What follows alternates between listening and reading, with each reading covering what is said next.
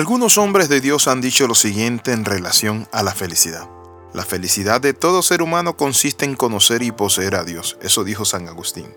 George Muller. Vi con más claridad que nunca que el mayor primordial negocio al que debo atender todos los días es tener mi alma feliz en el Señor. San Francisco de Asís. Para quien saborea a Dios, toda la dulzura del mundo será más que amargura. C.S. Lewis. Es un deber cristiano como has de saber que cada uno sea lo más feliz que pueda en Dios. Por eso cuando hablamos de la felicidad, no hay ser humano alguno que no desee ser feliz. Todos buscamos desesperadamente la felicidad y estamos dispuestos a hacer lo que sea necesario para ser felices. No obstante, buscamos la felicidad en muchas otras fuentes y terminamos frustrados, muy tristes, decepcionados y sin la felicidad tanto anhelada deseada. Dios nos ha creado para que gocemos en Él.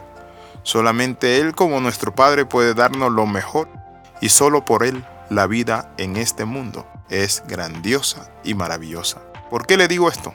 Porque lo que vivimos en el mundo es vanidad. Acaba de morir un amigo mío. Él tenía muchos planes.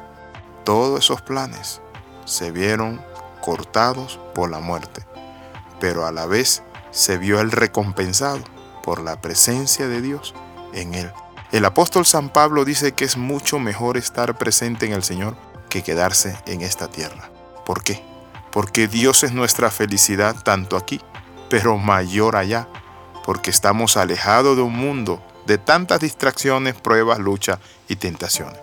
Por eso es que cuando hablamos de Dios, tenemos que decir que nos manda deleitarnos en Él, para que el anhelo más grande de nuestro corazón sea Él, y que así podamos nosotros alcanzar esa felicidad que necesitamos. Por eso el Salmo 32.11 dice, Alegraos en Jehová y gozaos justos, alegraos, y cantad con júbilo todos vosotros los rectos de corazón.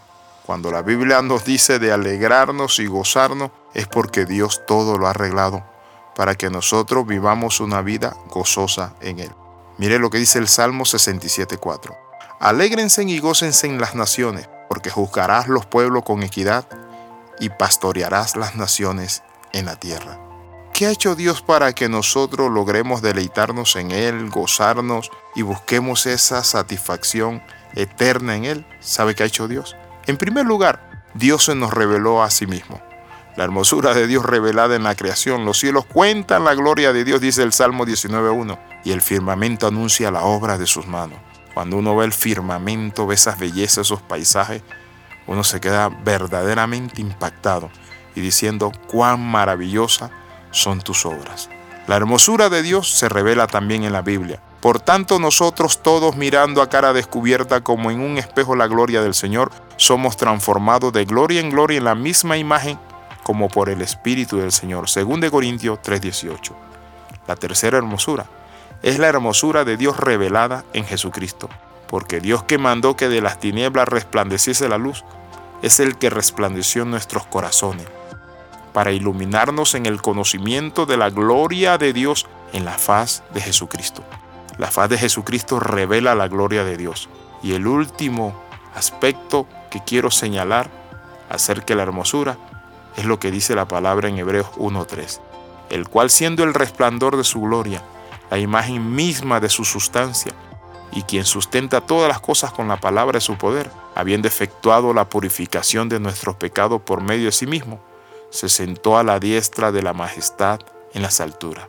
Qué lindo es que tenemos en Cristo, tenemos en Dios fortaleza. Si usted no ha recibido a Cristo, debe caer de rodilla ante Él decirle, Señor Jesús, entra a mi corazón, sálvame, quiero invitarlo a orar. Dígalo conmigo, Señor, necesito tu misericordia, tu poder, cámbiame, sálvame y perdóname de todos mis pecados. Señor, te recibo como el dueño de mi vida. Amén y amén. Recuerde las 13, comenta, comparte y crece y comuníquese con nosotros más 502 42 45 60 89. Le saluda el pastor y capellán Alexis Ramos. Bendiciones de lo alto. Nos vemos la próxima.